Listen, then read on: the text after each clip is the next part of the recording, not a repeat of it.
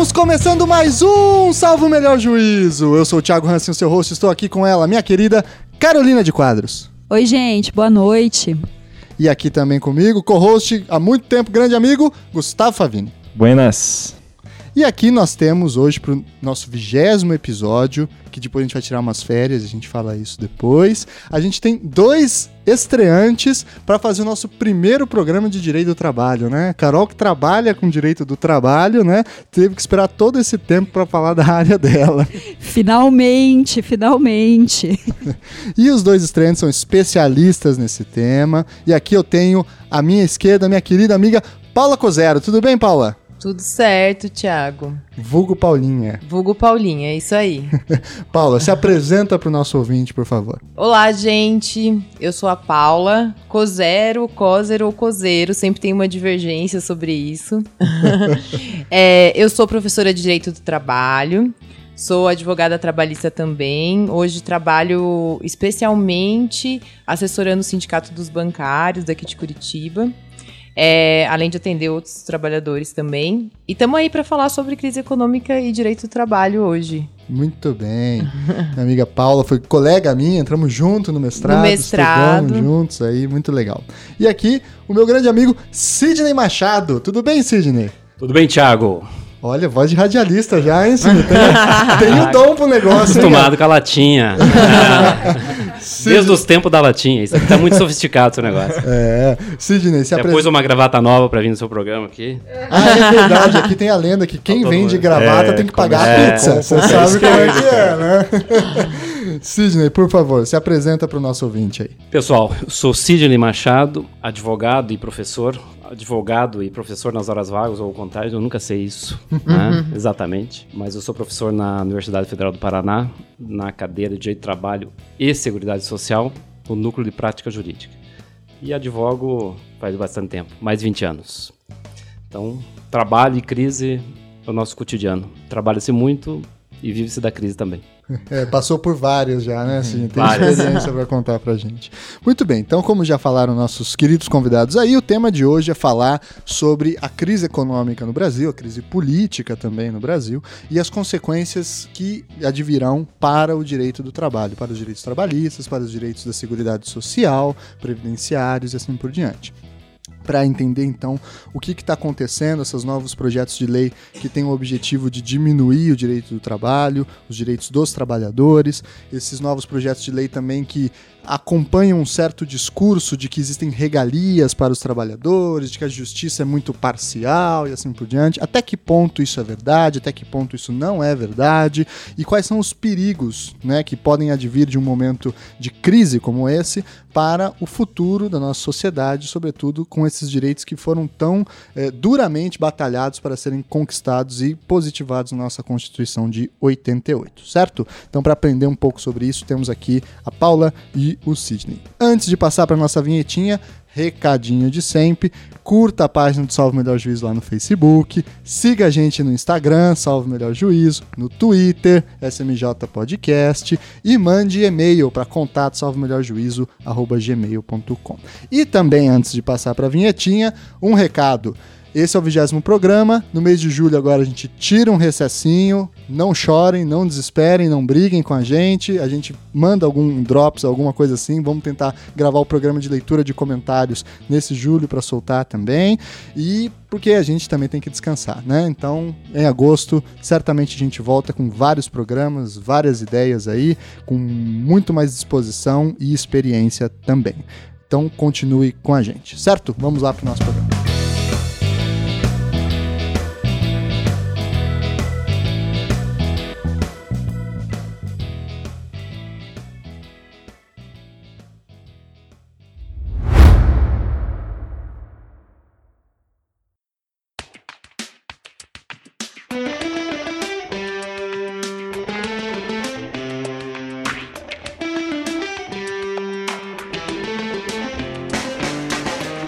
Então, pessoal, Uma das coisas que mais aparece na imprensa, na TV, nos jornais, etc., é um discurso que não é atual, ele é requentado de tempos em tempos, de que no Brasil existem muitos direitos trabalhistas e que isso acaba afetando a economia. Como o próprio disse o, o presidente interino golpista é, Michel Temer, é, ele diz que o Brasil precisa voltar a lucrar imediatamente, assim por diante. E isso decorreria, portanto, de uma necessidade de revisão das leis trabalhistas e dos direitos trabalhistas. Então vamos abrir essa pergunta bem genérica para a gente ir construindo o diálogo. Existem muitos direitos trabalhistas no Brasil? Começando, então, primeiramente para Temer.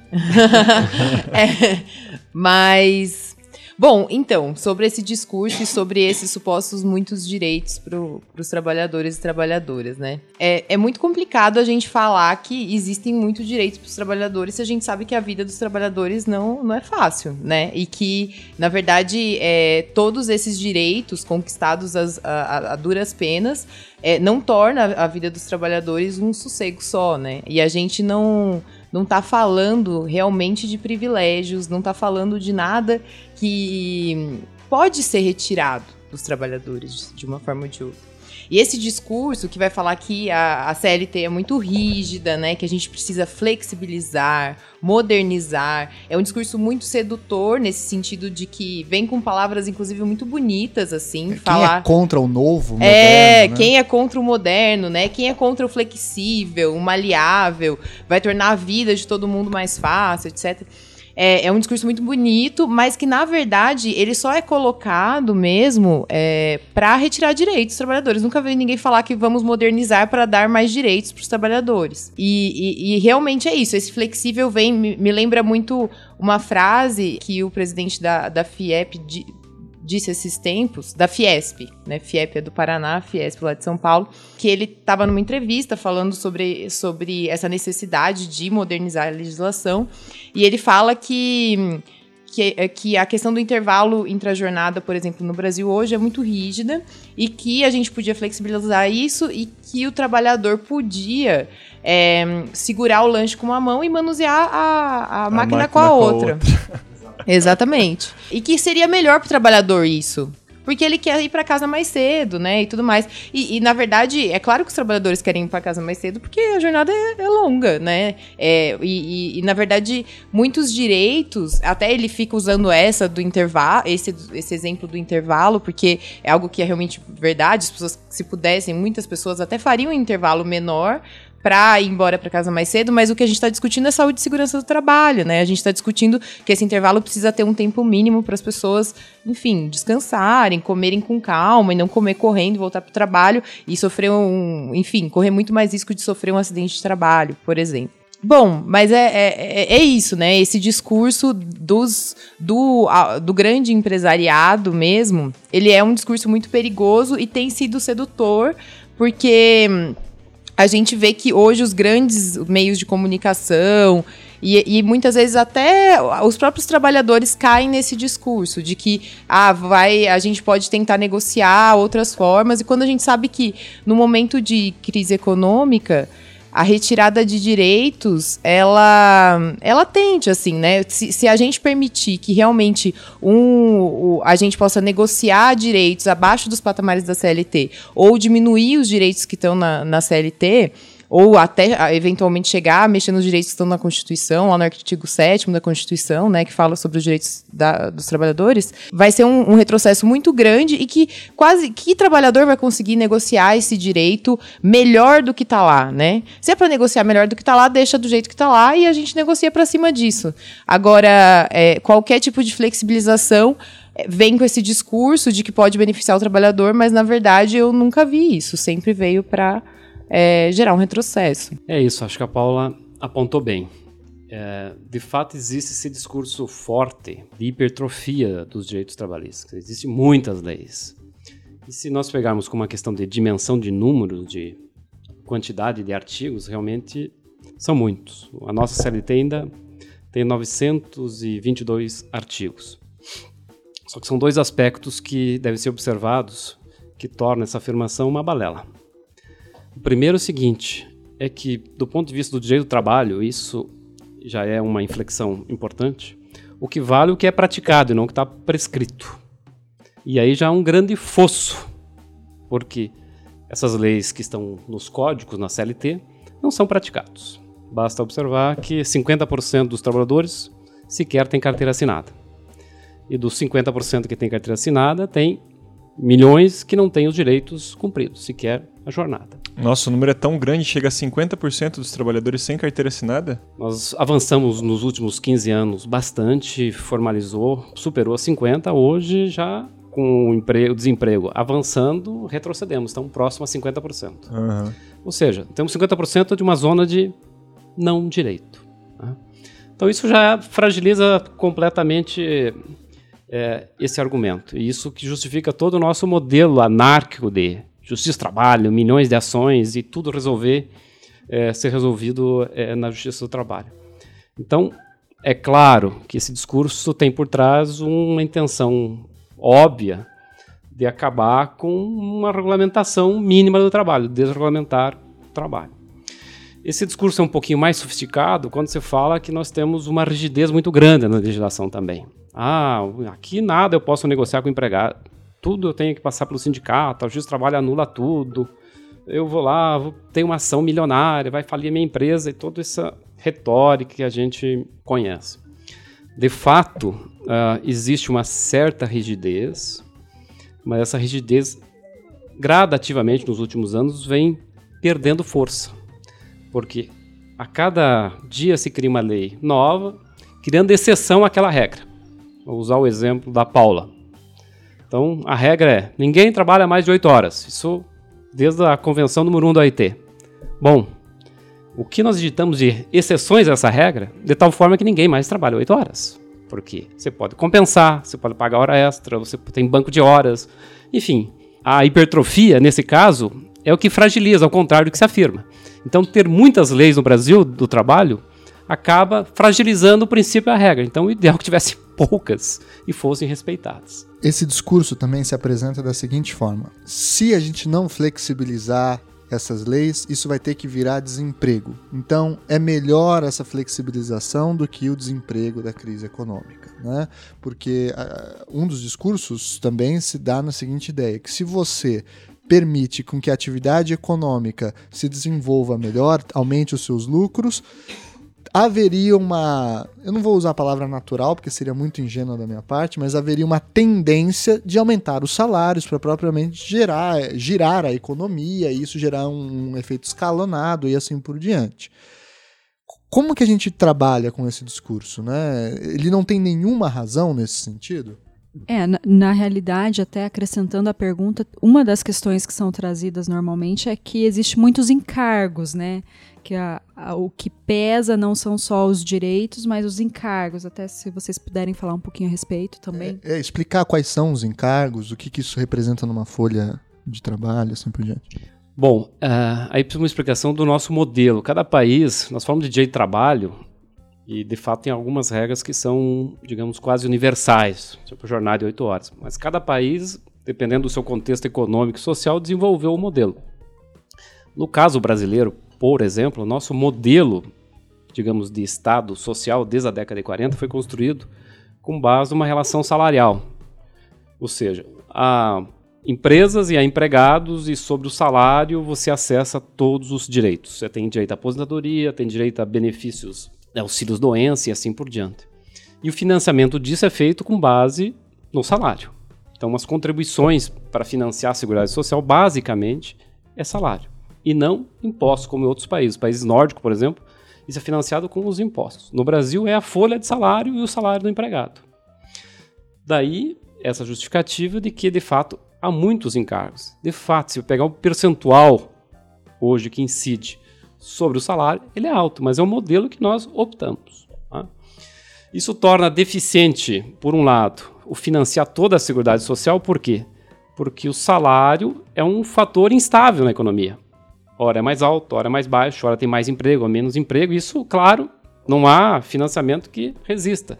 Cria uma e estabilidade. A, a, própria questão da informalidade mesmo do, do trabalho contribui nesse sentido, né? Exatamente. Esse 50% que eu citei no início, estão fora do mercado formal, portanto, não estão financiando a Seguridade Social. Mas, e aí o que é importante, eles estão se beneficiando, porque eles recorrem a prestações da Seguridade Social, da assistência social, seguro-desemprego, eles tensionam de algum modo para receber esse, esse benefício. Então isso gera um encargo.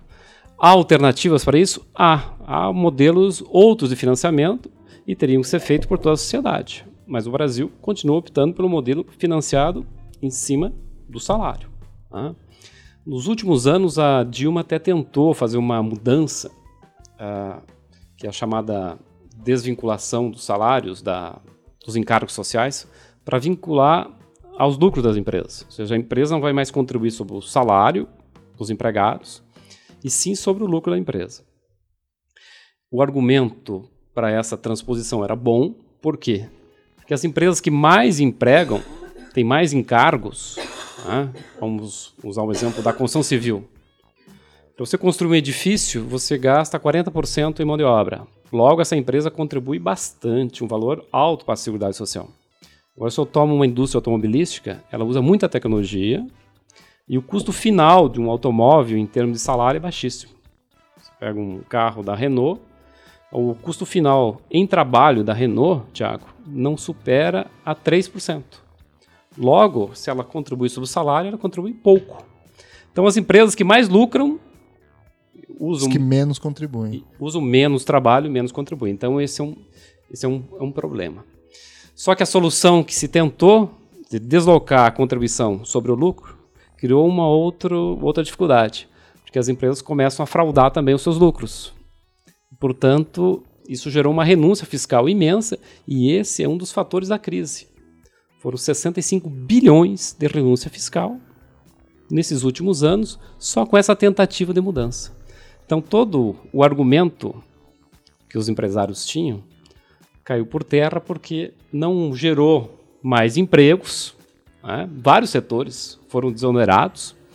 Uh, Mas assim, você falou em renúncia fiscal, isso eu tenho algumas questões em relação a isso. Em primeiro lugar, isso configura um crime e em segundo lugar, se a, se a empresa maquia os, os, lucros dela e tem, por exemplo, ações, é, papéis sendo vendidos em nome da empresa, os, os lucros que, por exemplo, ela angariaria com uma valorização de ação divulgando um lucro maior não compensaria essa, essa, esse contraponto, esse ponto negativo?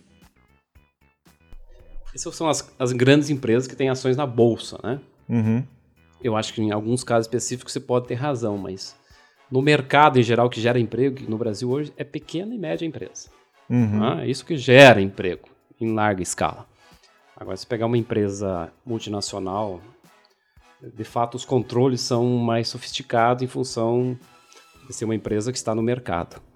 Uh, e isso, claro, a empresa vai comparar isso custo-benefício. Mas eu estou me referindo, vou dar o um exemplo agora que é, acho que explica bem isso. O setor de comércio sempre reivindicou que deviam ser reduzidos os encargos sociais, porque eles contratariam mais vendedores para as lojas e assim por diante. Pois bem, houve a redução no ano de 2012, salvo engano, salvo melhor juízo. Uhum. Entrou no clima já. Aqui não pode falar salvo engano, salvo melhor juízo. Uh, salvo engano é concorrência. É concorrência. O comércio bateu nas portas do palácio e conseguiu o que queria. Bom, agora não vai pagar mais, é a desoneração da folha. Não vai mais pagar sobre a folha e vai pagar 1% sobre o faturamento. Então, uma lojinha do shopping poderia contratar quantos empregados fosse, isso não ia gerar um encargo maior. Bom, no mês seguinte, os empresários do comércio voltaram ao palácio dizendo: não, nós queremos ter a possibilidade de pagar sobre a folha, porque 1% é mais. Isso explica que os encargos nesse setor eram baixíssimos. Né? Era mentira. Não era, não era correto. Ou seja, a prática descomprovou, né? É, e, e, acho que a gente precisa cuidar disso mesmo. Realmente tem uma tributação que, com certeza, os médios e pequenos empresários se sentem mais atingidos nisso, apesar de que quem tem o grande, a grande força do, do lobby e quem reclama pra caramba são as grandes empresas, né? Que, na verdade, continuam, mesmo com essa crise, lucrando, não tiveram prejuízo no ano passado, não tiveram nesse primeiro, não estão tendo nesse primeiro semestre, né? Os grandes bancos, as, as, grande parte das grandes empresas. E, e fazem é, essa reclamação que daí sim parece muito muito injusta mesmo, no sentido de que é sim é, é, é algo oneroso em algum sentido, mas que tem todo esse esse, essa contrapartida de é, custear o, diversos direitos sociais. A gente podia repensar como isso é, é, vai ser feito, como o, o Sidney estava falando, com certeza, né? Pode existir outros métodos muito mais eficientes, mas é, diante da nossa conjuntura hoje, é, também é muito preocupante a gente cair nisso e daí, especialmente, retirar direitos dos trabalhadores, né? É, enfim, é, é, é, é difícil a gente sempre no momento de crise em vez de falar de várias outras coisas, inclusive de diminuir outras formas de, de onerar, né, ou então os empresários ou coisas assim, a gente sempre pensa, é, e, a gente sempre pensa não, né, a, a, primeira coisa que aparece na mídia é a questão de retirar direitos dos trabalhadores. E isso, até no, que, no que você, Thiago, estava falando sobre esse ciclo, né, ah, a gente precisa que as empresas lucrem, lucrem mais, né, é esse ciclo que, que se fala, quando se pensa essa questão de que é preciso reduzir os custos da produção. Mas, ao mesmo tempo, a gente pode falar que tem a mesma lógica, para mim tem muito mais lógica, é, pensar que menos direitos para os trabalhadores é menos dinheiro na economia menos pessoas consumindo. Então, se você vai realmente mexer nos direitos dos trabalhadores, vai ser menos, direi menos dinheiro mesmo para esses trabalhadores, né? Isso amplia menos... uma situação de desigualdade. Né? Exatamente. Né? Concentra mais renda, quanto de dinheiro vai ser injetado no mercado mesmo. As pessoas. A questão da distribuição de renda só aumenta a questão do consumo e gira toda a máquina aí. E foi isso que, inclusive, a gente viu, né, acontecer nos últimos Sim. anos. Mas isso aí acontece, fica bastante claro quando se trata de direitos trabalhistas, não de encargos, né? Porque o encargo ah, aí vai entendi. pro Estado. Né? Aí sim. Uhum. aí o cara, sei lá, ganha milão só que aí vai vindo aqueles cortes do INSS, do imposto de renda retido na fonte, etc. Na hora o cara tira o quê? Setecentão, né? Por aí. E aí de, a, a, o argumento é esse, que se você tira esses encargos, você tem a possibilidade de aumentar esse salário. O salário. Mas como ah, bem disse o Sidney também, não é fizeram bem... isso e não deu certo. É. Né? Ficaram uhum. com dinheiro. Ficaram com dinheiro. Fizeram... É, que isso explicou que, de fato, o objetivo não era esse. Né? É. E se olhar um pouco historicamente, falando assim agora melhor. A ideia de trabalho e de proteção, ela é explicada por isso. O trabalho nasce como uma mercadoria. E o direito de trabalho nasce com uma certa resistência a isso, para não transformar em mercadoria. Então, a duras penas, com muita luta, se conseguiu alguma proteção básica. Tá? E em algum momento histórico, um pequeno momento histórico, que é o depois da Segunda Guerra, o próprio capital, o capitalismo, entendeu que era importante uma certa aliança foram os anos dourados do capitalismo, dos estados de bem-estar social. E que institucionalizou o direito de trabalho, uma proteção social ampla, direito a salários crescentes, etc. e tal. Isso que a Paula falou, quer dizer, cria um, um trabalhador, também consumidor, uhum. isso amplia o mercado. Agora a empresa produz o carro, é o caso da Ford lá, e também ele anda de carro, compra o carro. Isso gerou um círculo virtuoso.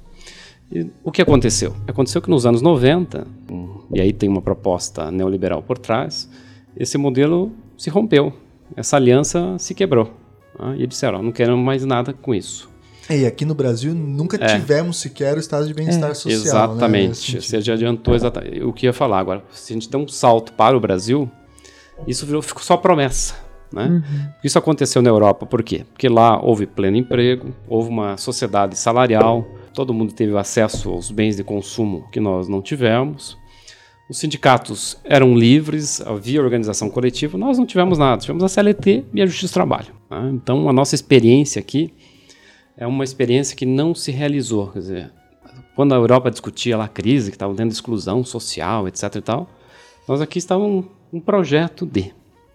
Eu lembro bem, essa é uma história até engraçada. No, nos anos 90, estou ficando velho, né? Tem que contar Mas o. Tá ficando sábio.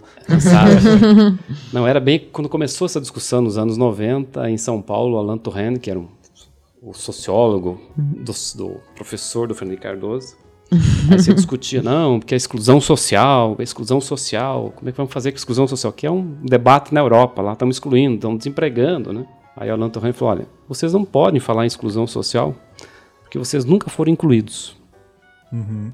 E nunca houve a inclusão. Exatamente. Um, todo mundo ficou se perguntando, de fato é isso. Isso explica que nós fomos sempre uma promessa, né? Então nós sempre tivemos um mercado de trabalho flexível. Então as empresas falam em flexibilidade. Nós vivemos a flexibilidade. Né? Quem não tem um, um, parente da família, o pai, o avô, que nunca, meu pai nunca teve um emprego formal, nunca teve uma carteira assinada. Sempre foi autônomo. Isso é a maior flexibilidade. Né? Isso no o alemão, o pai foi mecânico, avô, todo mundo trabalhou numa empresa, três gerações já. Aqui Sim. há gerações e gerações que nunca teve uma carteira de trabalho assinada. E passava a vida inteira na empresa, né? Emprego estável. É. E é engraçado que alegam que essa diminuição do papel do direito de tra do trabalho pode ser benéfico para o trabalhador, né? Só que a gente tem que ter em mente uma questão, que a empresa não está aqui para fazer bem para ninguém. A empresa tem que ter lucro. A empresa existe é a pelo dela, né? lucro.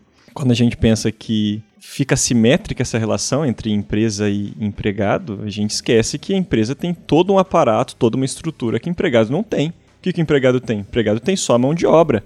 E em tempos de crise que a gente vive hoje, o que, como que o cara vai é, lutar em pé de igualdade com uma empresa que simplesmente pode substituir ele a qualquer tempo?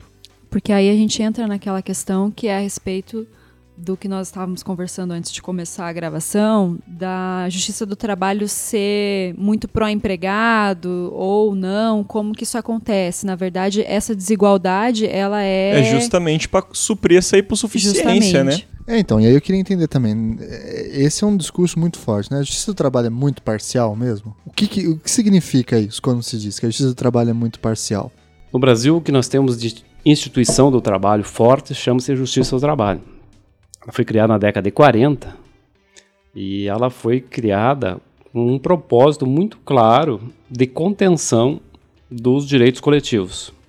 Tanto é que nós temos um modelo chamado Poder Normativo da Justiça do Trabalho, que por muitos anos vigorou como um modelo de proibir greves, intervir nos conflitos coletivos, então de expressar as coletividades. Então, esse é um aspecto ruim da Justiça do Trabalho. Por outro lado, a Justiça do Trabalho ela é o único mecanismo de resposta do Estado. Nós não temos o Estado enquanto tal, seria o nosso Ministério do Trabalho, não tem nenhuma estrutura hoje preventiva. Então a empresa ela pode não pagar salário, não pagar férias, não pagar terceiro, descumprir tudo. Os mecanismos preventivos falham. A segunda alternativa seria, claro, o sindicato. No mundo civilizado tem o sindicato. O sindicato negocia, pressiona, etc. E tal. Aqui nós não temos essa possibilidade, nós só temos a Justiça do Trabalho. A Justiça do Trabalho ela não atua preventivamente. Geralmente, quem vai à Justiça do Trabalho já é um desempregado, não é um empregado, então não protege o empregado. Já é um mito. Né? Você tem que ser demitido primeiro para ir à Justiça do Trabalho. Ah, mas é proibido o empregado entrar com a ação? Não, mas na prática, quem vai ao processo. Quem tem coragem. Quem né? tem coragem. né? São raros os casos. Normalmente não tem coragem nem de ser testemunha, né? É, está empregado. É. É.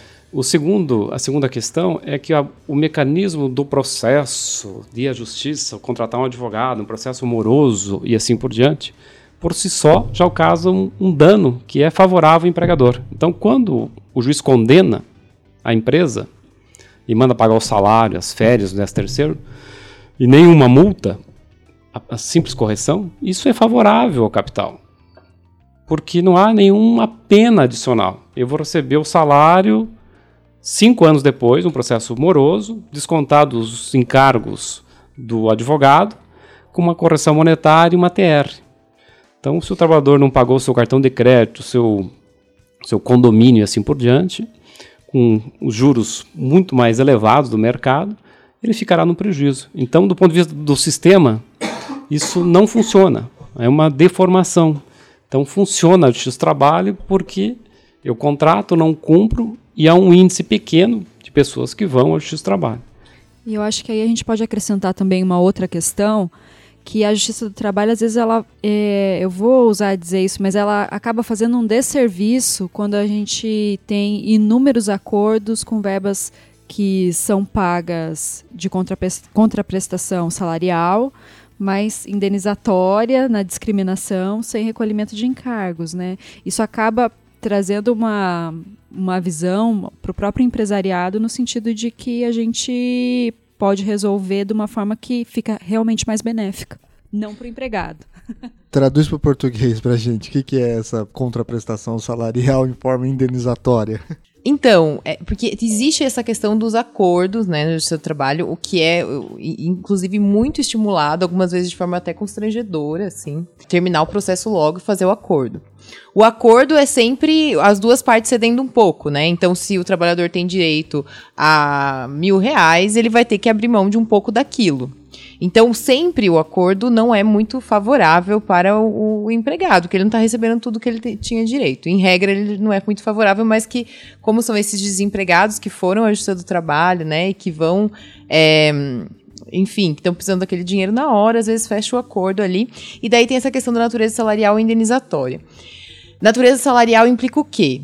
Que todos esses encargos que a gente está falando, especialmente o que é mais importante aí, o, o INSS, né, que na verdade é um fundo é, coletivo, né? A gente precisa que, o, que, que as empresas, que, que todo mundo esteja contribuindo para o INSS. E daí, quando eu coloco lá no acordo que a parcela tem natureza, que o valor do acordo tem natureza indenizatória e não salarial, não vai ser recolhido, por exemplo, o INSS sobre esse valor. Então, no final, os acordos são feitos, vem esse dinheiro para o trabalhador, né? É, para ele, na hora, é até bom, né? Vem livre e tal. Mas tem todos esses outros reflexos que é, to, todos esses encargos que são onerosos, são, mas são importantes também, como a gente estava discutindo, daí não vão ser pagos. Isso acontece assim recorrentemente na Justiça do Trabalho, né? Nem tem sido muito mal visto ou, ou é muito discutido, porque normalmente existe uma pressa para acabar mesmo o processo o quanto antes, né? Acho que isso que a Paula coloca é bem interessante. A Justiça do Trabalho é uma justiça muito particular. Essa ideia de justiça da espada forte não prevalece na Justiça do Trabalho. Uhum. O princípio do organizador da Justiça do Trabalho é o princípio da conciliação então você tem que ir lá fazer uma conciliação de classe, ou seja, abrir mão de alguma coisa para a justiça realizar. Agora lembrei do John French lá do Afogados em Leis, é um historiador. Sedentes por justiça. Sedentes por justiça. é. Ele define assim: justiça do trabalho é uma justiça com descontos. Achei ótimo isso. então você chega lá, quanto desconto se dá para fazer justiça? Né? Negocia mesmo, é, né? E é, de fato. Né? É. Hoje, qualquer página da internet, qualquer é, coisa que vem impressa no X-Trabalho é escrita conciliar é legal. Conciliar é o melhor caminho para a paz. Conciliar a paz. também é fazer justiça. Tá, tá, escrito isso, né, normalmente na, enfim, na, no timbre do tribunal. Nesse caminho ainda aí da, da, da crise e tal, está cada vez mais tentando aprovar algumas leis, né? algumas já foram aprovadas, outras estão tentando se ampliar, com relação à flexibilização desses direitos, que já são, como diz o, disse o Sidney e a Paula, bem flexibilizados na prática, não no texto, né? Porque esse é o principal erro é esse, é ficar olhando só o texto e achando que aquilo é o reflexo absoluto da realidade, né? Então aí tem a discussão sobre terceirização, negocia negociado sobre o legislado e assim por diante. Explica pra gente mais ou menos o que está acontecendo, qual é o risco, o que está se apresentando de projetos de leis aí, Paula, que é, podem pôr abrir ainda mais esse buraco do, dos direitos trabalhistas com a crise. Uhum. Então, ó, a gente já vem numa onda do, do, que a gente chama de precarização de direitos, né? Há algum tempo. É, o, o Sidney falava aí, ó, a, a, onda neoliberal veio e veio deixar um pouco mais capengo o que a gente já nem tinha efetivado, né? Essa, e, e os projetos de lei para retirar direitos já vem vindo há um tempo. É, o judiciário também faz parte um pouco disso, assim, em alguns sentidos. É, apesar de ter algum, alguns representantes da, da magistratura trabalhista é, ainda defendendo, né, ferrenhamente, assim, esses direitos, ao mesmo tempo a gente viu muitos tipos de precarização virem do próprio judiciário, como é o caso da terceirização, que a gente vai conversar daqui a pouquinho. Mas, é, bom, então seguimos nesse processo e daí a gente chega no meio de uma, de uma crise econômica que é internacional, está chegando agora no Brasil, che chegou, na verdade, já, né? Está atingindo todo mundo. E, de novo, os direitos do o direito do trabalho aí no, no olho do furacão da história e uma ofensiva muito grande para a retirada de direitos. Daí, partindo disso, há uns três meses atrás, o Departamento Intersindical de Assessoria Parlamentar lançou uma uma notícia, assim, uma nota falando sobre projetos de lei, sistematizando alguns projetos de lei que ameaçam direitos e que estão tramitando no Congresso. É, a lista ali tem uns 55 projetos, uns 20, metade deles, assim, 25, um pouco mais, acaba atingindo diretamente direitos do, dos trabalhadores, né? E quais são eles, os, os, quais são os mais preocupantes? Primeiro, a, é, é, a primeira coisa é a questão da terceirização, né? Que a gente já vem discutindo há um tempo. O projeto de lei é, 4330 foi votado pela Câmara, está no Senado, né? PLC 3015 agora. É, além disso, a gente estava discutindo muito isso por, porque um processo chegou até o, o, STF, né? E foi declarada lá a repercussão geral do, desse, desse caso. Então é algo que está muito sendo discutido na, na sociedade. É, e qual que é o conteúdo desses projetos, assim, mais ou menos? Então, ó, o projeto, esse projeto de lei, o, qual é a, a grande questão dele? Permitir a terceirização em todas as atividades. É, hoje, o que acontece?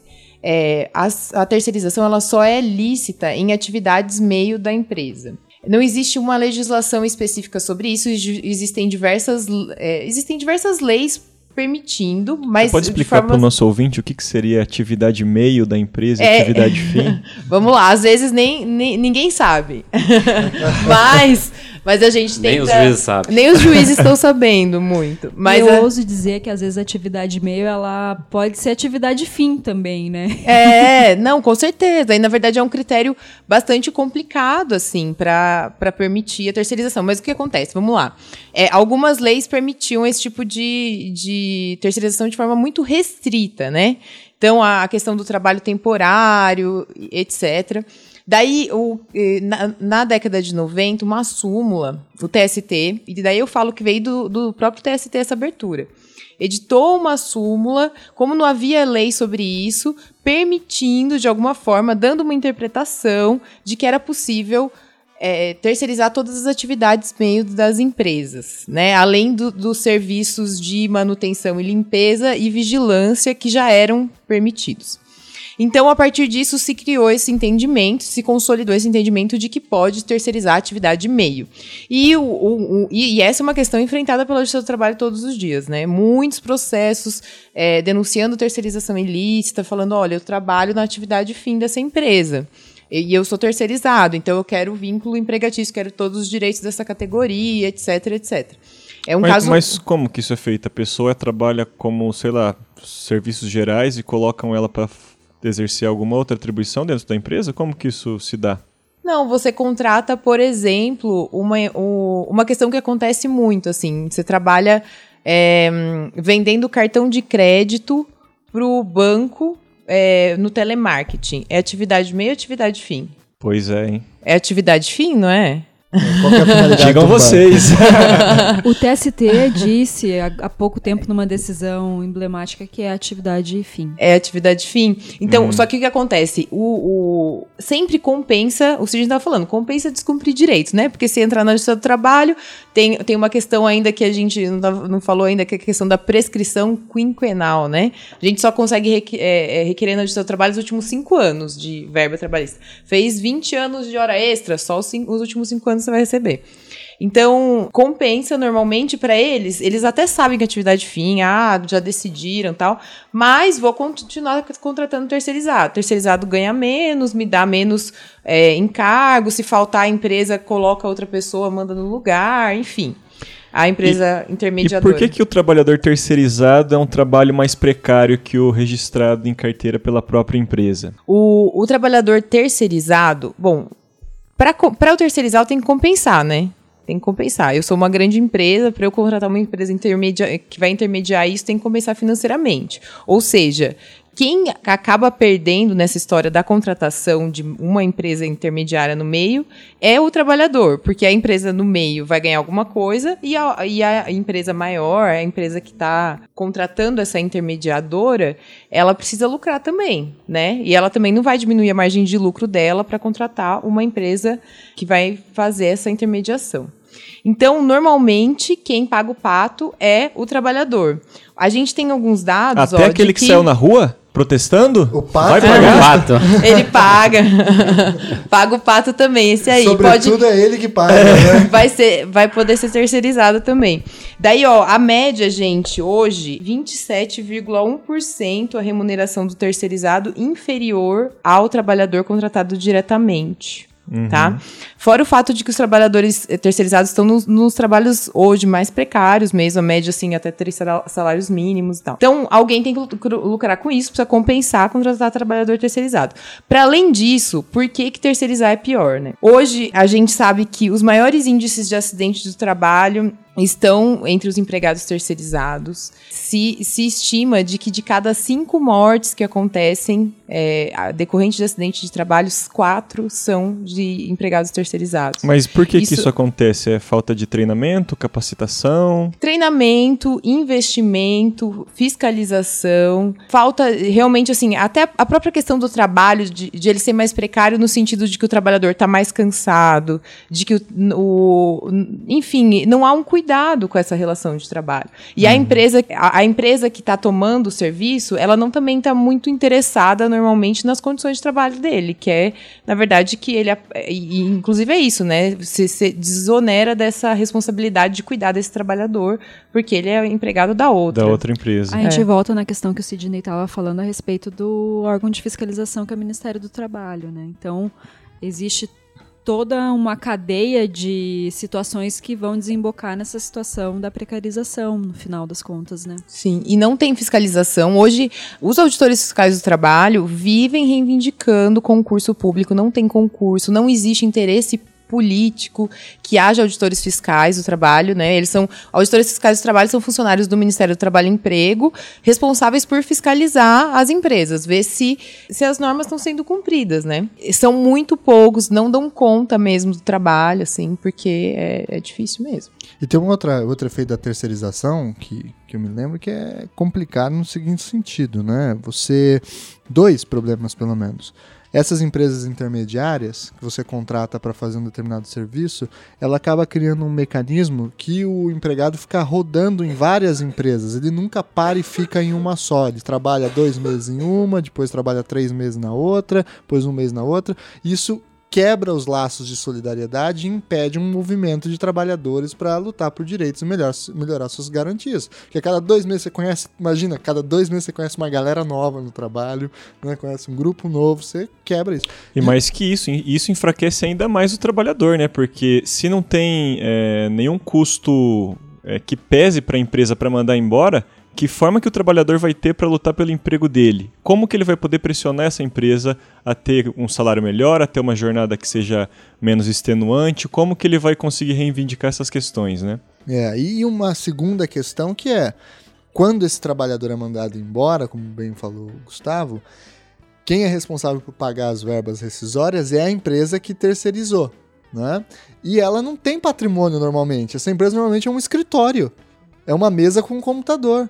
Né? Quando você pega uma grande montadora, por exemplo, e ela manda embora, se ela não tiver dinheiro em caixa, meu amigo, você vai penhorar uma máquina dele, você vai penhorar alguma coisa e vai dar um jeito de pagar as verbas. Numa empresa dessa, o cara não pode ficar realmente Deus dará, né? A ver navios. São muitas questões da terceirização. Realmente, realmente a terceirização é uma ameaça aos direitos dos trabalhadores, ao direito ao trabalho, à sociabilidade, à organização coletiva. A primeira ameaça que eu acho, e aí é uma questão destruidora da nossa disciplina de direito de trabalho, que é uma questão ética. Todo o esforço que nós fizemos de ter um direito de trabalho é de civilizar a mercadoria trabalho daquele que contrata o trabalho, o empregador. Então tem uma proteção do salário, uma jornada e assim por diante. Na medida que eu permito a terceirização, eu estou autorizando que uma empresa contrate trabalhadores no mercado e, aspas, venda esse trabalhador para uma outra empresa por um preço maior, né, que é uma merchandising, é, é o tráfico de mão de obra. Então nós voltamos para o século XIX. Então isso é completamente destruidor do ponto de vista ético, se permitir que o um modelo de Estado de direito ainda exista esse tráfico de pessoas. Ou seja, de um lado nós não temos mais a figura da empregado e patrão, tem um contrato civil, meu, direito civil, se vira mercadoria de novo, e você estimula criar essas empresas que só fazem isso, que não são empresas, são parasitas. Né? Porque elas não produzem nada para a sociedade. Elas, elas, se ocupam de contratar mão de obra, contratar alguns bancários para trabalhar no banco e lucrar em função disso. Né? E criam danos estendidos à sociedade, acidente de trabalho. São as empresas que são mais inadimplentes com os direitos trabalhistas, isso que o Thiago falou, as empresas aparecem. Né? Eu chamo nas, nas ações das empresas circo. Tinha uma empresa, mas ela, como um circo, desapareceu, porque, claro, ela é montada. E no outro dia desarma o circo e, e, e vai embora. Então não é uma empresa, não pode ser chamada empresa. Né? Um adendo aqui, Sidney. Eu tinha até é, anotado um dado que foi uma pesquisa do, do TRT da 15ª região lá, do interior de São Paulo, né?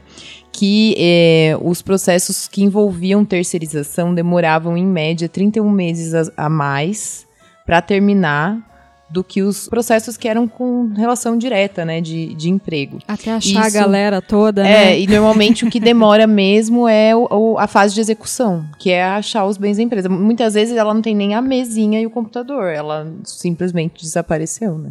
Porque a questão da, da, terceirização, o grande problema é, é isso que vocês estão destacando, essa, esse desvirtuamento da própria terceirização. Porque quando a gente fala em terceirização de serviços especializados, por exemplo, nesse ponto de vista, eu entendo que é até bom porque aí você vai ter empregados que vão estar tá melhores treinados, melhores capacitados, né, melhores preparados, mas a realidade não é essa. Então essa, esse desvirtuamento e esse é o grande problema da, do projeto de lei. Quando você abrir a porteira para que qualquer serviço seja terceirizado, a gente pode ter uma situação de colapso mesmo.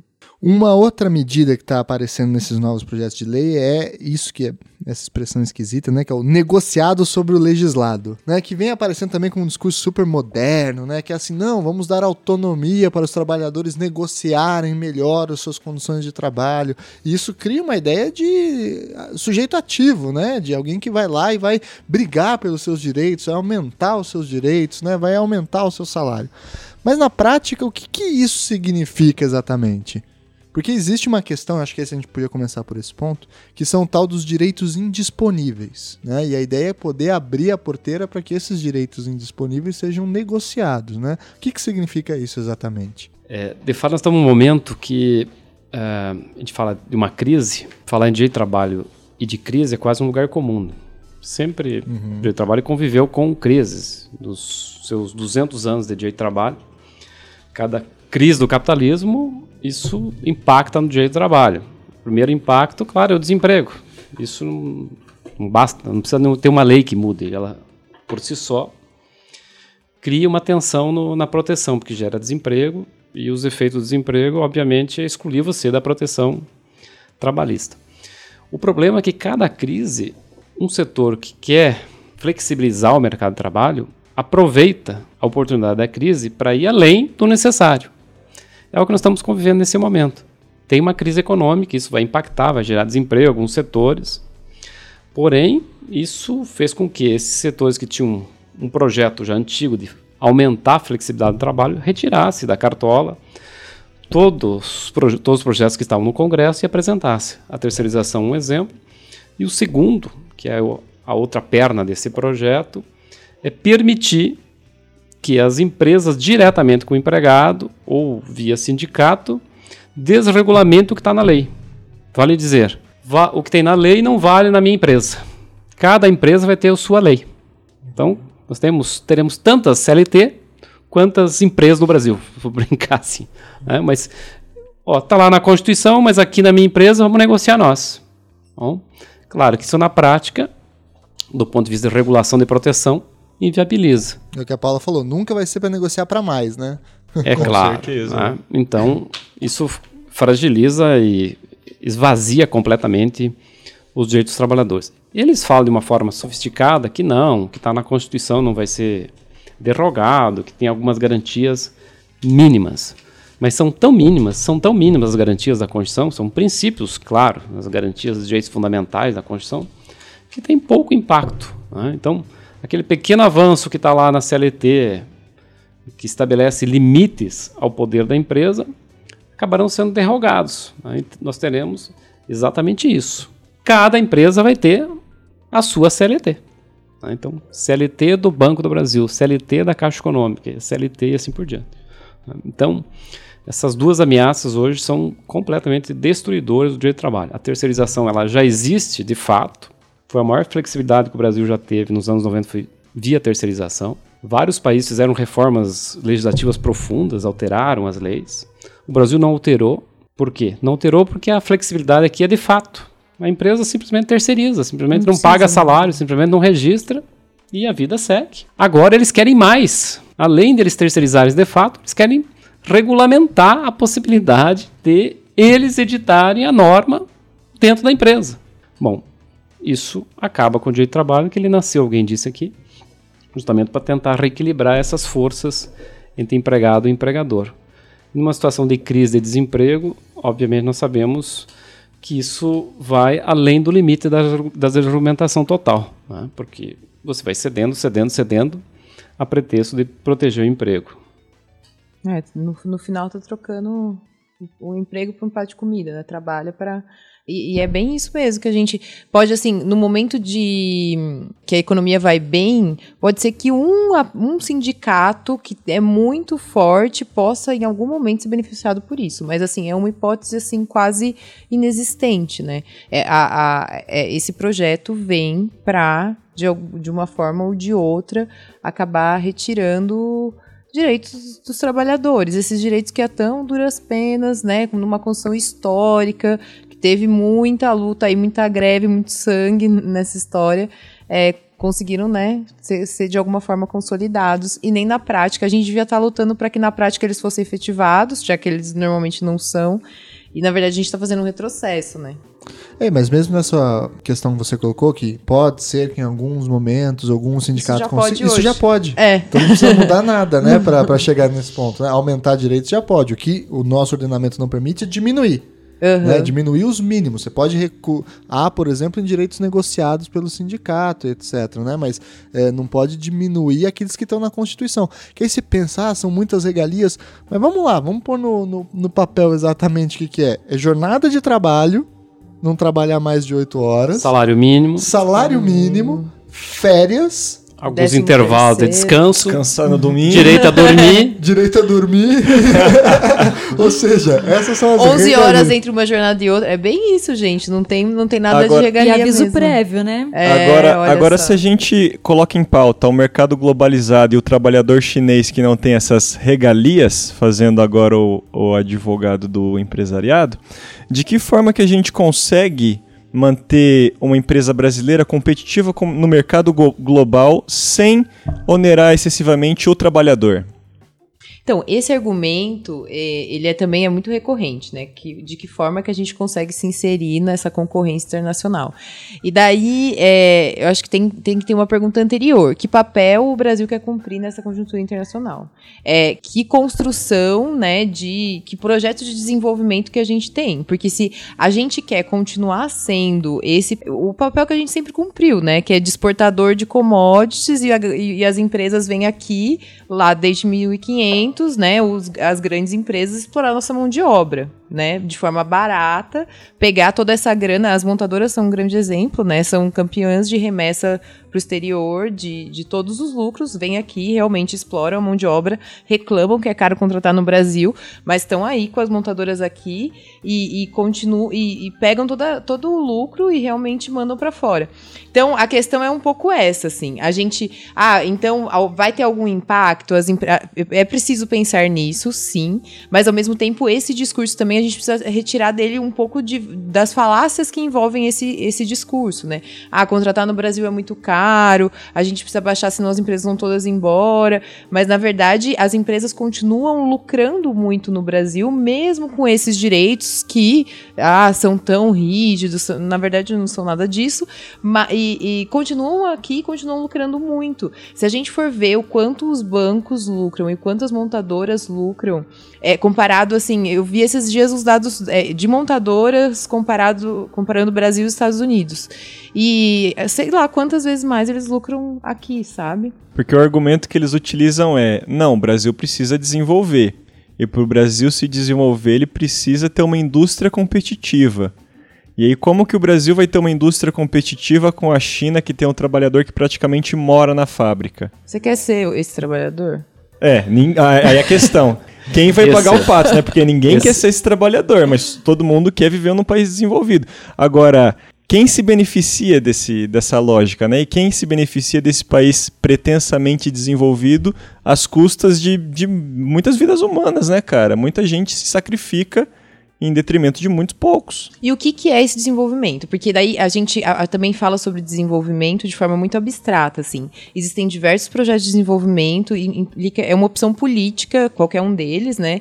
É ter um país em que, ah, enfim, que grandes empresários lucram muito, mas a população está morrendo de fome, ah, é desenvolvimento isso, né? Então a gente precisa questionar que tipo de que modelo de desenvolvimento que a gente quer. E o direito do trabalho tem muito a ver com isso, com que tipo de desenvolvimento que a gente quer. Bom, acho que essa é uma pergunta mais complexa, mais difícil. Como tornar o, o país competitivo sem que isso tensione os salários? Então, isso, na teoria econômica, os liberais têm essa premissa forte e, e se internalizou. No caso brasileiro, desde a década de 90, de que para o país competir, ele tem que ter salários competitivos. Né? Tem uma indústria competitiva. Mas há vários contra-argumentos que me parecem válidos. Primeiro, não é só o salário que impacta na questão da competitividade. Ah, no caso brasileiro, há um espaço imenso para o aumento da produtividade do trabalho. Então, você não precisa trabalhar 20 horas por dia para produzir bastante. Você precisa trabalhar com agregar qualidade a esse trabalho. Então, no Brasil, um espaço enorme para investir em educação, para que você trabalhe menos, produza mais. Tecnologia. Tecnologia, assim por diante. Então, a gente sabe que os bancos, por exemplo, o que investiram em tecnologia e não reduziram a jornada de trabalho. A produtividade aumentou muito. É, os bancos brasileiros são um exemplo é, para o planeta, né? Assim, Exatamente. Assim, eu lembro quando estava nos Estados Unidos, eu, eu, conheci lá um cara que trabalhava num alto escalão de um banco americano, pô, americano, hein? Sede do capitalismo Sim. global. E ele falou que ficou impressionado com a qualidade da tecnologia dos bancos brasileiros, que eles vinham para cá ter curso para aprender como funciona a questão de TI e tal. Como explorar a mão é de fato. e essa ideia de que salário baixo torna o país competitivo é uma falácia. Não, senão os exemplos são muitos. Começamos com o Paraguai. O Paraguai tem salário baixo desde que o Paraguai existe. e o Solano Lopes então, lá? nenhum país africano tem salário alto. Onde tem salário alto, os países são desenvolvidos. Inglaterra, os países europeus, os salários são mais altos e são desenvolvidos. Então, esse argumento... Você acha que é uma, uma questão mais tributária do que trabalhista que tem peso nesse, nesse ponto? Não é que é tributária. Quem argumenta desse modo é que é usar um modelo de produção em massa, com baixos salários, baixa produtividade e sem investir, investir em tecnologia, que é o modelo chinês. Uhum. Se nós quisermos competir com a China, vamos ter que fazer isso. Isso me trouxe uma outra dúvida. É, quando a tecnologia ela é benéfica ao trabalhador e quando ela é maléfica? Porque, por exemplo, uh, muitas indústrias aí investem em automação e essa automação acaba justamente é, tirando postos de trabalho e colocando, aumentando ainda mais a massa de desempregados, né? Qual que seria o limite ali da tecnologia para colaborar tanto com a empresa quanto com o trabalhador? Bom, esse é um debate bem interessante também, porque a tecnologia devia ser um aliado ao trabalho. Né? Então, toda a lógica é o seguinte: se eu tenho tecnologia, eu elimino um trabalho, isso é favorável ao trabalhador. Mas historicamente não foi assim. Né? Diz que desde que se inventou, o Marx falou isso, né? Inventou a lâmpada a vapor, se inventou o trabalho noturno. É isso. é. Ah, e não uhum. você pode curtir a noite, o romantismo da noite. Né? Então, desde então, é assim: a tecnologia ela vem, mas cria o celular, o que faz? Passa a trabalhar em casa. Né? Pois é. Então, é, um, é uma luta de apropriação disso. Né? Sim. Então, é claro, é uma, o trabalho é um. O Pierre poderia dizer que é um local de conflito, de disputa. E nessa disputa, a tecnologia é um espaço que a cada dia agrega tecnologia ao trabalho, aumenta a produtividade, aumenta o controle sobre a pessoa do trabalhador e não reduz a jornada. É. É, essa história de que retira né, postos de trabalho, na verdade, às vezes desloca muito os postos de trabalho. Mas é, tem tido uma mudança muito grande por causa da tecnologia, né? Causando realmente desemprego em algumas áreas, mas muitos outros empregos em outras. Então também é, não é tão verdade assim que ah, a tecnologia é, em si gera desemprego, né? Ou acaba com postos de emprego. É, Ela cria vários prazo, outros. Né? É, e o que a gente sente é que a tecnologia veio, é isso que o Sidney falou. É, tanta tecnologia, a gente achava que ia trabalhar menos, então coloca essas máquinas para trabalhar pra gente, porque é, não sei vocês, mas eu trabalho cada dia mais. Ela vem tensionar mais essa questão. Sim, exatamente. É, é a questão mesmo de trabalhar fora, fora da jornada de trabalho, trabalhar em casa, atender o celular à noite e ficar no computador lendo e-mail, enfim, é, é, é esse tipo de coisa que, na verdade, só aumentou o nosso trabalho, assim. Uma... Chefe cobrando nos grupos de zap zap. é, meio mais, isso. Complica. Ó, oh, e só um, um adendo até sobre a questão da terceirização e de aumento do número de empregos. Que a gente estava falando de terceirização, falou disso. Que sempre falam, eu não sei porquê, se alguém souber, me manda um e-mail. Que a terceirização aumenta o número de empregos.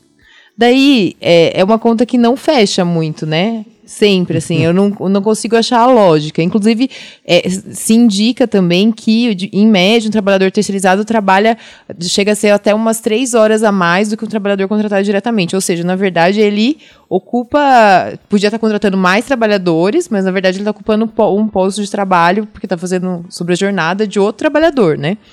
É, então, também é uma outra mentira, assim, repetida que a gente precisa tomar cuidado, que aparece aí os defensores da terceirização falando.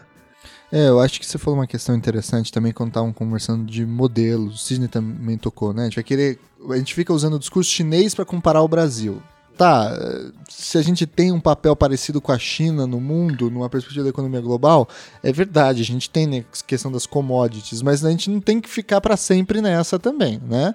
É, e aí que tem uma questão interessante que é a gente tentar começar a olhar os direitos trabalhistas não apenas como custo, mas também como investimento né, uma possibilidade de se investir nas pessoas e, como disse o Sidney também, aumentar a educação e, com isso, consequentemente, gerar é, a produtividade. Se nós temos um modelo de direitos trabalhistas que são vinculados ao salário, talvez se nós tivéssemos um modelo que é vinculado com, uma, com outras variáveis, com educação, com saúde, etc., talvez fosse possível ampliar, inclusive, e, e mudar até a, a questão do custo, como se, se fala. Né? Eu acho que essa é uma questão a se pensar. Por consequência dessa questão da crise, nesse ano de 2016, a Justiça do Trabalho também está passando por uma crise especial.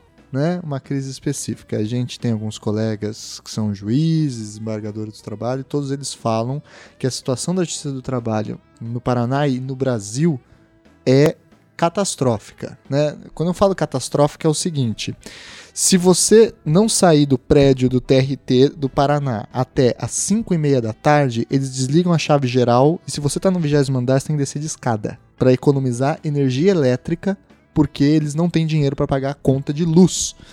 Tamanho foi o corte de orçamento da Justiça do Trabalho. O que está acontecendo exatamente nesse sentido com essa crise? Qual, qual é esse cenário do Brasil hoje com relação à Justiça do Trabalho? Aí tem uma questão mais saliente, que é o orçamento da Justiça do Trabalho. A Justiça do Trabalho tem um orçamento, claro, da União, e no ano passado houve um corte de cerca de 90% do custeio, que é zero para pagar luz, água e despesas em geral. E que isso inviabilizaria o pagamento dos custos naturais para abrir a justiça até o final do ano. Aqui no Paraná, por exemplo, me parece que o orçamento vai até o final de agosto agora e depois não tem mais fecha a porta e só no que vem. Exatamente isso. Por trás disso tem um episódio do nosso hoje ministro da Saúde, Ricardo Barros, então deputado, e que foi o autor da proposta de corte desse orçamento da Justiça do Trabalho como uma penalização à Justiça do Trabalho. Segundo ele disse com todas as palavras, a Justiça do Trabalho é uma justiça que não faz justiça, que lá uhum. todo mundo ganha, e que ele tem uma certa aversão à Justiça do Trabalho, alguma coisa assim e a Justiça do Trabalho não aceita nenhuma mudança, nenhuma reforma, e que, portanto, encurtar o orçamento como uma forma de fazer com que ele se mexesse. Né? Uma retaliação expressa, né? Exatamente. Então, pode-se entender que é um ataque um setor que quer desconstituir a Justiça do Trabalho. Também não vê importância, não vê valor na Justiça do Trabalho. no fundo, não ver valor no direito do trabalho. Né? Então, isso que o que resta hoje, o único caminho do trabalhador, que é a justiça do trabalho, ainda está sob ataque. Né? Isso ocorreu já nos anos 90, muito parecido, quando na reforma do judiciário se tentou extinguir a justiça do trabalho. Né? Houve uma proposta que tramitou de emenda constitucional apresentada pela deputada Zulaê Cobra. Que sobrenome. Oh, Zulaê Cobra. Né? Quer dizer, a justiça do trabalho não cumpre mais nenhum papel e temos que acabar com a justiça do trabalho. Isso houve uma reação dos juízes e ampliar a competência da justiça do trabalho, ela sobreviveu. Agora é um ataque novo.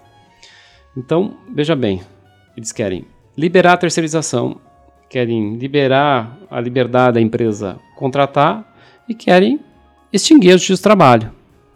Portanto, é acabar completamente com qualquer norma protetiva e transformar o trabalho numa mercadoria pura e simples. Vou contratar um, um trabalhador com liberdade. Da mesma forma, compra uma lapiseira. Exatamente. E aí o que é mais preocupante, né? Tem esse sucateamento da justiça do trabalho nesse momento de crise em que a demanda trabalhista aumenta, né? Então diminui a estrutura, mas aumenta o volume de, de, de trabalho, né?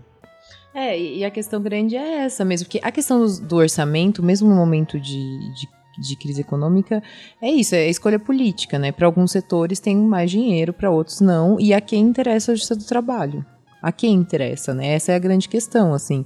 É, pro grande empresariado, a gente sabe que não é, na verdade, né? Apesar de tudo, né? Apesar de a justiça do trabalho, e, e, e aí sim a gente voltar lá na, na, questão do é parcial ou não é parcial, né? Ela só tá dando direito pro trabalhador com correção monetária e olha lá ainda, né? Ah, muitas vezes não é nem o direito, é só fazer o acordo lá por metade ou menos que isso. E mesmo assim ela incomoda tanto, né? Então, acho que a questão é bem essa mesmo, a escolha política em relação ao orçamento. Inclusive, a gente estava falando sobre a questão, os vários projetos de lei, né? Alguns desses projetos, a gente falou sobre a terceirização, sobre o negociado, sobre o legislado, e alguns dos projetos de lei que estão tramitando são para tentar, de alguma forma, criar empecilhos é, para ajuizar reclamatória trabalhista. Então, são projetos que falam que, é, por exemplo, se o trabalhador, na hora de assinar o, a homologação da rescisão do contrato de trabalho, não fez nenhuma ressalva lá, que, ah, eu quero receber hora extra, isso aqui não está quitando tudo, isso aqui está quitando é, só esse direito, não está quitando outro, ele não poderia ajuizar a ação. Então, tem, tem uns... O trabalhador tem que ser formado em direito, né? manjar o que ele tem que receber certinho. É. Né? Exatamente. Não pode descobrir depois que ele foi lesado, por exemplo, porque muitas vezes acontece isso, né? Você acabou o contrato, um mês depois, dois, você vai se consultar com o advogado, vai saber, nossa, ó, você tinha direito a isso e não recebeu na época tal. E, e tem os projetos de lei também é, são nesse sentido, de dificultar o ajuizamento da, das ações trabalhistas. E, e, há uma outra questão aí que é a Justiça do Trabalho, parece que ela é a que mais arrecada no Brasil, né? Via INSS, né? Pela Previdência Social. Porque a Previdência Social, é que o Cine é professor de previdenciário, pode ajudar a gente, ela em tese é financiada por várias fontes. Uma delas é o recolhimento de encargos né, pelo salário. Mas em tese o Estado teria que dar uma boa parte também, parece que não dá toda essa parte, ou se é que dá uma parte, tem, tem várias responsabilidades. E muito desse dinheiro que entra para a Previdência Social entra via pagamento na Justiça do Trabalho, né? E o, a Previdência é outro lugar que sofreu uma quebra muito dura nesses últimos tempos aí, né? Assim, explica pra gente exatamente o que está acontecendo ali. É fato, a Justiça do Trabalho ela tem esse argumento quando tenta se cortar o orçamento dela, que de fato ela é superavitária. Por quê? Porque todos os processos trabalhistas há uma condenação à empresa e sobre os, a condenação incide os encargos, que são os, a contribuição à Previdência Social. E tem lá, claro, um, uma arrecadação gigantesca feita em função dos processos da do Trabalho. E comparando essa arrecadação com o custo da do Trabalho, seria, digamos, equilibrado. Né? Então, esse é o argumento que eles têm para justificar a existência, a manutenção do Trabalho, que seria útil para o país. Eu não gosto desse argumento, acho muito ruim, horrível. Né? Porque se a Justiça do Trabalho está arrecadando muito, é porque há muito descumprimento do direito de trabalho e ela vai lá e faz um papel secundário, né, de reparar e recolher sobre isso. Não é porque ela é gananciosa. Né? Exatamente. Né? Então alguém deixou de pagar e ela consegue recuperar. Então não é, não é o papel dela, é um papel de receita, não é um papel de justiça. Ela confunde isso. Isso é muito ruim. Né? É, por outro lado, ela deseduca todo esse papel, para nós no direito um pouco caro, né, dizer que qual é o papel institucional de uma justiça, né, de debater quem tem direito, não tem direito, quer dizer, dá uma racionalidade jurídica. Né. E a justiça não pode entrar nesse dilema, justificar a existência dela porque ela arrecada ou não arrecada. Né? Assim como um hospital. Um hospital é deficitário, então tem que fechar. Um setor da educação, não tem, esse debate não existe. A sociedade tem que dizer se é importante manter o hospital, a escola ou o judiciário. Então acho muito ruim esse debate. Né? De todo modo, isso funciona como um contra-argumento para não repassar uh, o orçamento para a justiça do trabalho. Agora, no Brasil, isso é um ponto fora da curva, a Justiça do Trabalho é muito grande. Nós temos cerca de 3.500 juízes do trabalho. Temos prédios da Justiça do Trabalho em todo o Brasil. Temos milhares de servidores da Justiça do Trabalho. Nós temos o Ministério Público do Trabalho. Entre as justiças, a Justiça do Trabalho é a que mais gasta. Então, acho que precisa repensar de fato esse modelo. Né? a longo prazo, mas com uma outra ótica, outra perspectiva, se isso seria adequado. Eu recentemente fui ao Chile, e o Chile, claro, em termos populacionais muito menor que o Brasil, mas é um país, digamos, economicamente relevante. Em todo o Chile existem 70 juízes do trabalho. 70? 70. Nós temos 3.500. No Uruguai, cerca de 60 juízes do trabalho. Não estou dizendo que lá seja adequado, mas precisa de uma explicação. Essa diferença é imensa, né? Eu estava lendo hoje, não sei se essa estatística foi inflada, que ela dizia que 90% do orçamento da Justiça do Trabalho era com folha de pagamento. Confere isso? É realmente tão é exorbitante assim? É fato. Também porque não ganha um pouco, né? Os salários são altos comparados com os demais trabalhadores do setor privado, sem dúvida. Uhum. É. Acho que essa questão dos do salários, ainda mais quando a gente está aí discutindo o auxílio moradia, né, de, da magistratura e tudo mais, mas ao mesmo tempo é, é, é, toda essa máquina que acho que, enfim, a gente podia repensar também a forma como ela é organizada, mas ao mesmo tempo a gente vê que esse judiciário não dá conta, assim, né? Porque os processos hoje é, têm demorado muito para acabar. Muitos, é, é, muitos empregados fazem o acordo porque não vão esperar 5, 6 anos até o processo chegar no, no Tribunal Superior do Trabalho e, e, descer de novo e executar e ele ganhar esse dinheiro. Então ele prefere fazer um acordo irrisório para receber na hora, né? Então tem essa superestrutura, mas ao mesmo tempo não dá conta desse, dessa demanda que é muito alta, né? Então a gente realmente precisa repensar e, e ver quais são realmente os problemas, né? E como caminhar essa questão. Porque no fundo, não sei se está sobrando, né? Porque processo tem de monte. 3 milhões de processos ano. Então.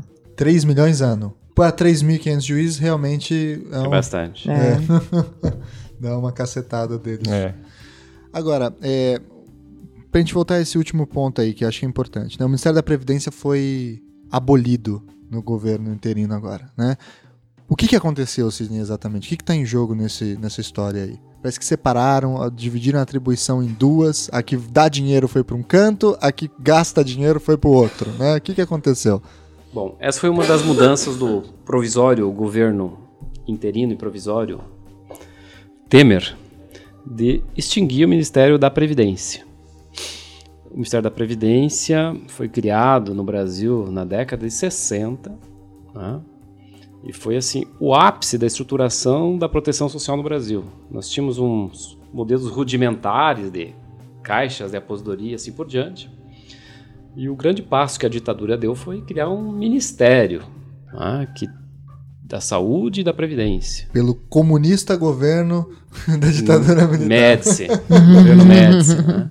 Então, isso deu um status ao país. Nós não tínhamos. Tinha o Ministério do Comércio, da Indústria e da Fazenda. E Ministério do Trabalho e da Previdência deu uma certa dimensão social, isso nos, nos momentos de ditadura.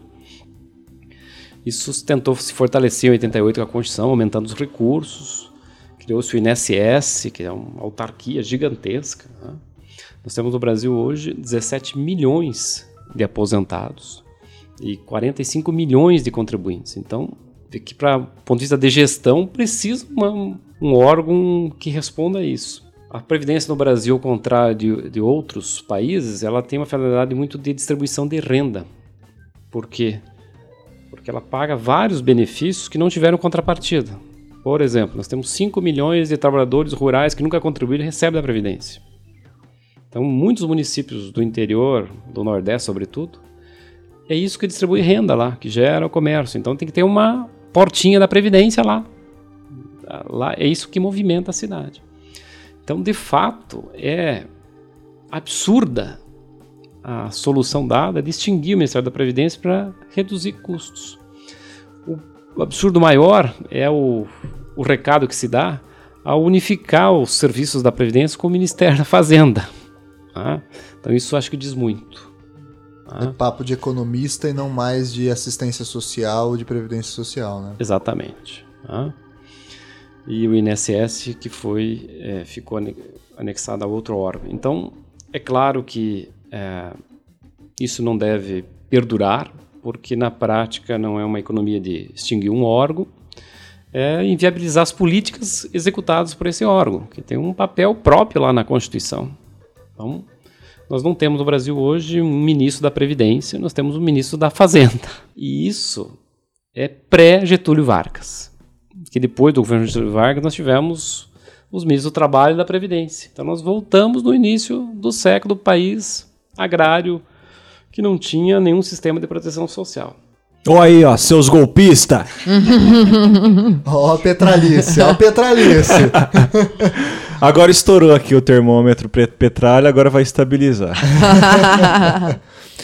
e para a gente ir encaminhando para o final, acho que a gente tem que também fazer uma agenda positiva, digamos assim. Né? Vocês comentaram a, a questão de tentar repensar a estruturação da justiça do trabalho. Né? Mas que soluções poderiam ser, então, dadas do lado de cá para a crise né, dentro da ideia do direito do trabalho, não precisamos falar de economia ou grande coisa assim, né? Que em vez de custar os direitos dos trabalhos, abolir os direitos dos trabalhos, consigam mantê-los e ainda assim é, contribuir com a saída do Brasil da crise. Que, como, qual que é o contradiscurso que a gente pode oferecer nesse sentido, então? Eu acho que a primeira coisa, né, quando a gente fala de sair da crise, de uma crise internacional do capital e tudo mais, a gente tem que pensar qual, qual é o modelo de desenvolvimento mesmo que a gente quer e daí sim que direitos do trabalho, né? Se a gente quer um modelo de desenvolvimento que vai privilegiar só os grandes empresários, então eu nem, nem quero falar sobre isso.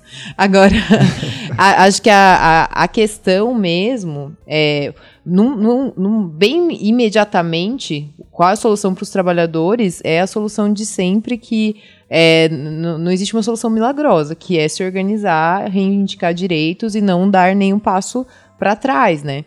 Porque hum, a gente consegue passar por, pela crise sem ter retrocessos, porque a gente sabe que dá para fazer outras escolhas políticas sobre quais são os cortes, né? E não ser no bolso do trabalhador como sempre é, né? É, a gente consegue passar por isso com organização social, em torno dessa luta pelo não retrocessos não retrocesso de direitos. Em longo prazo, repensar a, a, nossa própria organização social, né? Que daí repensar mesmo o que são essas grandes empresas. Para mim, a questão vai, vai para além, né? Controle operário das, é, da, das fábricas, se, se a ah fábrica. Lá, lá, lá. Você acha que não. a gente tem muito a aprender com a França, por exemplo? Então, ó, a França a gente nem falou, né? Mas se, se é falar de. A gente tá falando de crise econômica e direito, né? Hoje mesmo tem uma manifestação bem grande, né? em, em Paris, é, porque os retrocessos também estão aparecendo lá e o povo está nas ruas resistindo. Não sei se vão conseguir, mas ao mesmo tempo a luta é sempre válida, no sentido de que é, se não conseguir retrocesso, conseguiu acumular forças e conseguiu mobilizar pessoas né, para essa resistência.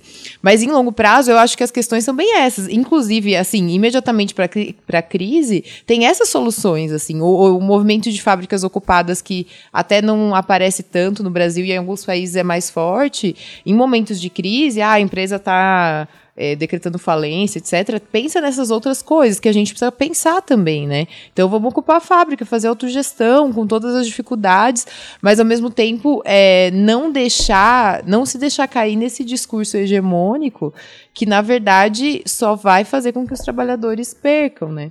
É, Acho que a gente tem que repensar desse jeito. E daí também vem outra questão importante, que é o sindicalismo e, e a crise do sindicalismo no Brasil também e no mundo, né? Isso, e vai como, dar um programa imenso depois. É, né? a gente pode fazer um programa só sobre a, a crise do sindicalismo.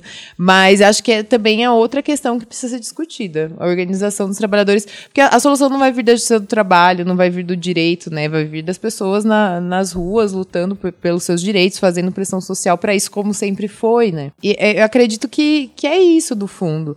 É, essa questão do, do sindicalismo sindicatos, a gente passou assim na, pela década de 90 enfim, foi uma crise mesmo. Hoje, os jovens trabalhadores não se identificam com os, com os, sindicatos, muitos não estão filiados, não, não entendem aquele como espaço político, né?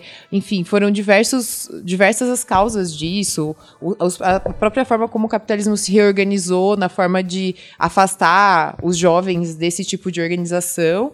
Até o próprio fato daí, assim, com a, a crítica também à, forma como o sindicalismo se organiza, especialmente no Brasil, né? Muito duro, rígido, é, uma estrutura difícil, assim, de. Em muitos sentidos difícil, né? De, de ser acolhedora para as pessoas. Mas que isso é fundamental também, repensar esse modelo de, de sindicalismo e como retomar esse trabalho de base que, com que todos os trabalhadores, né? Todos nós aqui, trabalhadores, professores, advogados, somos todos trabalhadores, que a gente consiga se identificar com essa organização coletiva da nossa é, profissão, né? E, e, reivindicar direitos e, e, tudo mais. E aí, Sidney, o que você tem Bom, de ideia? Pensar positivo, é, eu acho que esse é, uma, é um grande desafio. De fato, o diagnóstico é esse. O, o trabalho de hoje é um produto desse capitalismo, e dentro desse capitalismo não há muitas alternativas. Teria que pensar um pouco fora. Isso que a Paula comenta, buscar alternativas não capitalistas de trabalho. Eu acho que dentro do capitalismo há algumas lutas, algumas resistências importantes. Fora essa de lutar para manter os direitos, etc e tal, que é meio assim, uma coisa romântica, vamos voltar à praça pública como fizemos há 100 anos para manter uhum. os direitos, né? uhum. que está acontecendo na França. E é, é o desafio hoje. Se você quer manter alguma coisa, quem tem, quem tem um emprego mais ou menos estável, volte à praça pública, porque você vai perder. Né? Bom, agora pensando assim mais prospectivamente, a longo prazo, da questão do trabalho, porque de outro lado, assim, nós vivemos uma sociedade de trabalho. Não aquela sociedade, um saudosismo do operário, etc e tal, com jornada de macacão, etc e tal. Mas todos nós, de algum modo, vemos também aspectos positivos no trabalho. Né? Queremos nos realizar pelo trabalho. Tem esse aspecto que é sofrimento, etc e tal, mas você se integra pelo trabalho, se realiza, se quer produzir, ou como intelectual, ou como professor, ou como um, um simples vendedor. Então, o que não se realizou dentro do capitalismo é o direito ao trabalho. Então, você tem direito do trabalho, mas o capitalismo está garantindo você a trabalhar. Então, tem que forçar alternativas para garantir que todos que têm um, um projeto de trabalho conquistem um trabalho. Tá? Pode ser no, na linha de produção de um capitalismo tradicional, mas pode ser em mecanismos alternativos. E aí é um caminhão de propostas factíveis, por exemplo. Falta trabalho para tudo. Um país como o nosso não tem nada de estrutura. Falta professor, falta saneamento, falta limpeza, falta iluminação pública, falta tudo. Ah, então, se for para o nosso litoral do Paraná aqui, tem trabalho. Né? Esse trabalho pode ser remunerado de várias formas, né? ou é cooperativas, enfim. Então, o Estado é que tem que gerir isso. Então, o papel no Brasil do trabalho não vai ser resolvido pelas empresas. Não é o capitalismo, é pelo Estado. Então, tem que reinventar o Estado. Então, tem que reestruturar o Ministério do Trabalho, da Previdência e ter políticas públicas para o trabalho. Né? A outra perna disso é aqueles que estão no trabalho é o Estado resistir e impedir a precariedade do trabalho, garantir condições dignas. E aí não é uma questão só de remuneração, é as questões que ameaçam a pessoa do trabalhador. Eu vejo as questões de assédio moral, sexual, jornada excessiva, enfim, a, a pressão sobre o trabalho aumentou muito nos últimos anos. Isso uma... A depressão relacionada ao trabalho, diversos problemas de saúde mental, né? Aumentou demais, demais os casos de afastamento pelo, pelo INSS. Sim. Então há um espaço imenso para lutar por trabalho decente. Então não é uma questão eu não posso pagar o salário. É uma questão de garantir um trabalho, valorizar o trabalho. Né? Aí também um espaço de uma luta política muito grande. Né? E a terceira questão é, de fato, é de valorizar do ponto de vista econômico o trabalho. Aí são vários fatores, acho que um deles é desenvolvimento econômico, se não tiver renda no país não tem o que distribuir. Né? E, e, articular todas as forças políticas para isso. Né? E capital e trabalho daí vão se enfrentar novamente para disputar esse bolo produzido. Que país miserável também não, não há condição alguma. Né? Não, o trabalho não, não se desenvolve. Mas de um modo ou de outro é o seguinte, nós continuamos no Brasil com um mercado de trabalho grande, né, uma grande parte informal e uma grande parte querendo entrar no trabalho. Só que o, tudo conspira para instabilidade e incerteza. Quem tem trabalho tem medo de perder, e quem não tem tem medo de nunca conquistar. Né. Então, é que precisa retirar a incerteza do trabalho. Isso tudo que as empresas falam, que estão inseguras, que não dá para investir. Como é que você vai investir no trabalho no Brasil? Ah, eu quero ser um professor. Você não tem carreira, você não tem uma, uma proteção do Estado, você não tem nenhum incentivo, você não é valorizado. Ah, então, isso precisa ser reinventado no Brasil. O Brasil tem um déficit educacional muito grande, mas o trabalho sobretudo os trabalhos médios, manuais, são muito desvalorizados no Brasil. Muito desvalorizados. Tá? Que é economicamente, mas é sobretudo como valor social. Tá? Se você é um empregado doméstico no Brasil, tem uma importância grande, mas não tem um valor social.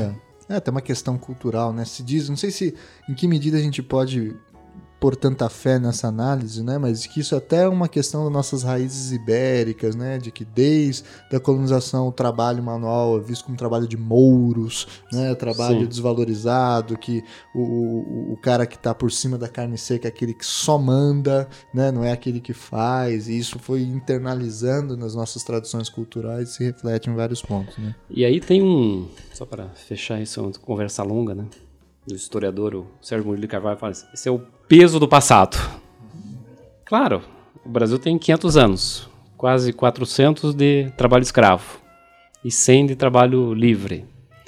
Então isso explica por que nós convivemos ainda com trabalho infantil, trabalho escravo, formas pré-modernas de trabalho, artesanal, etc e tal, formas industriais modernas, setor de serviços, setores avançados, nós temos de tudo aqui. Né?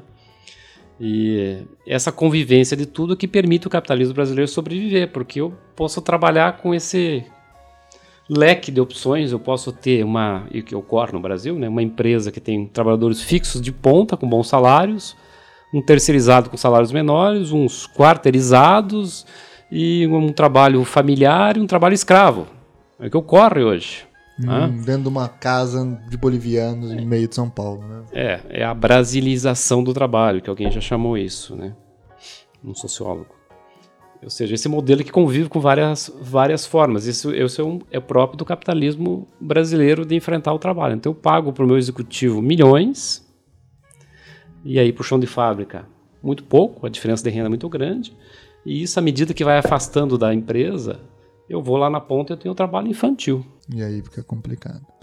Bom, para a gente então encaminhando pro, pro final, vamos abrir a nossa parte de sugestões, dicas, livros e etc. que vocês possam fornecer para o pessoal. Sidney, o que, que você sugere o pessoal entender melhor o mundo do trabalho brasileiro, enfim, ou um, um, livro de direito do trabalho que você acha que, que, não precisa ser um manual, né, mas que faça esse diálogo mais interessante com a nossa realidade social e com a crise, etc. O que, que você sugere pra gente? Ou não precisa ser livro, pode ser documentário, filme, o que você achar interessante aí. Bom, são muitos textos que seriam interessantes. Acho alguns, assim, acessíveis que todos podem comprar, ou, às vezes ler na internet, né? Esse que eu mencionei durante a nossa conversa aqui, do Afogados em Leis, eu acho que é um, um texto bem esclarecedor sobre a CLT, o mito da CLT. Né? Quem que é o autor? John French. John, John French. É um acho que é americano. O livro de Carvalho que eu citei agora, que é A Cidadania do Brasil. Como evoluir a cidadania do Brasil, acho que é um livro bacana. Os textos do Márcio Postman, acho que estão na internet, quem explicam bem. Tá? Do Dari, o pessoal do CESIT, que é o Centro de Estudos Sindicais da Unicamp. São textos bem, são mais contemporâneos que explicam as questões econômicas e políticas e do direito da crise. Acho que fazem bem essa, essa síntese. Acho que são, são os textos, Thiago. Não me recordo agora. Não, ótimo. Uma, uma boa indicação. E você, Paulinha, o que, que tem para indicar para o nosso ouvinte aí se eu, aprofundar nessa eu questão? Eu tava pensando nos filminhos aqui, deixei os Ótimo. livros com o Sidney. Esqueci dos filmes. É, na verdade, tem, tem muito filme bom, né, pra gente pensar o, o mundo do trabalho em geral e o mundo do trabalho no Brasil, assim.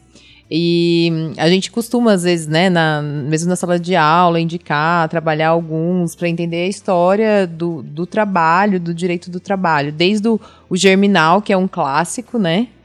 É, que vai falar um pouco. Demir Isolar, né? É, sim, é um filme fantástico, assim, sobre essas condições de trabalho, mas aí de lá, de lá do começo da, da Revolução Industrial. É um filme recente, chama O Corte, é, e daí ele discute um pouco sobre hum, o mundo do trabalho mais hoje, aspectos assim, um, um, uma pessoa que tem um emprego bom, assim, na verdade, dentro da empresa, e que hum, ele é um, acho que chega a ser um grande executivo, assim. E que ele sabe que ou ele está procurando emprego ou ele vai sair da empresa. Eu só sei que ele tem vários concorrentes, pelo que eu me lembre, e ele precisa, de alguma forma, é, eliminar esses concorrentes. E a questão chega a, a tal ponto que ele começa a perseguir essas pessoas para matá-las. É, tudo por causa de uma vaga de emprego, assim. E discute muito de alguns aspectos do capitalismo contemporâneo mesmo, assim, dessa história da concorrência, né, exacerbada entre as pessoas, de você sempre uhum. tem que ser o melhor e tal. É, um outro filme também que é, é muito bom é o Terra Fria, é, que discute especialmente a questão do assédio sexual e da divisão sexual do trabalho, que é um tema que eu gosto muito também. É, e que é muito contemporâneo, né? Dá pra gente discutir hoje vários aspectos sobre a divisão sexual do trabalho, né? Esse fato, inclusive, de que as mulheres, além de estar, tá, ainda, ainda estamos né, nos trabalhos de cuidado, ainda estamos no, nos trabalhos é, mais ligados ao lar e ao cuidado de pessoas é, ainda somos, ganhamos me, menos, né? Somos mais precarizadas tal. E esse filme trabalha um pouco isso, mas mais relacionado à questão do assédio sexual. Por hora, é, são esses que eu estou lembrando. Ótimo, ótimo. E você, cara, o que, que você tem de sugestão aí para o nosso ouvinte? Eu estava pensando aqui, eh, além de anotar todas as dicas, né? eu acho que eu deixo como sugestão para complementar o que a gente estava discutindo a respeito da questão de automação e essa discussão. Tem um livro muito interessante que é do Ricardo Antunes e do Rui Braga, que chama-se Info, Infoproletários.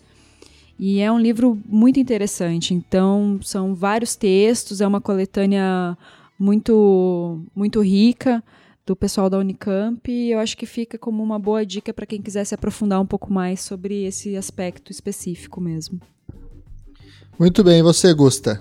Eu indico um documentário que chama Hacking for the American Dream, que é com o Noam Chomsky.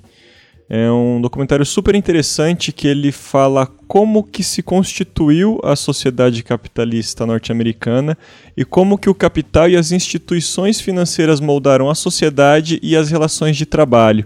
Ele trata nesse documentário de 10 princípios para é, que, ele, que solidificam a, a, ação das instituições financeiras na sociedade. E são princípios muito interessantes que você para para pensar e fala, pô, pô, realmente interessante esses pontos que ele aborda, né? Inclusive ele fala que um desses princípios ele trata que a concentração de renda ela é um, um, um veneno para a democracia. Porque quanto mais você tem concentração de renda, menos as pessoas que não têm renda são têm, têm voz. Então, isso acaba desestabilizando o próprio jogo democrático, né? Outra informação interessante lá que eles, que eles colocam e que a gente até abordou aqui é a, o isolamento dos trabalhadores, né? Lá nos Estados Unidos, 7% dos trabalhadores são sindicalizados. Isso é um ponto que a gente tem que pensar, né? Será que os Estados Unidos é um reflexo para a gente em todos os pontos, né? Uhum. Será que eles são tão à frente assim em tudo? É um documentário super interessante, recomendo. Muito bem. Então eu acho que é isso, né, pessoal? Conseguimos dar uma bela olhada aí na discussão sobre direito do trabalho nesse período de crise um cenário meio dark. Viemos espalhar o caos. É, é isso aí. Ninguém vai sair feliz soltando rojão, né? Mas a gente tem que encarar e ficar de olhos atentos. A luta, aí. galera. É isso daí. Muito bem. Então vamos dar o tchau aí para os nossos ouvintes no 3. 1, 2, 3. Muito obrigado. tchau, tchau. Tchau, tchau. tchau, tchau. Valeu.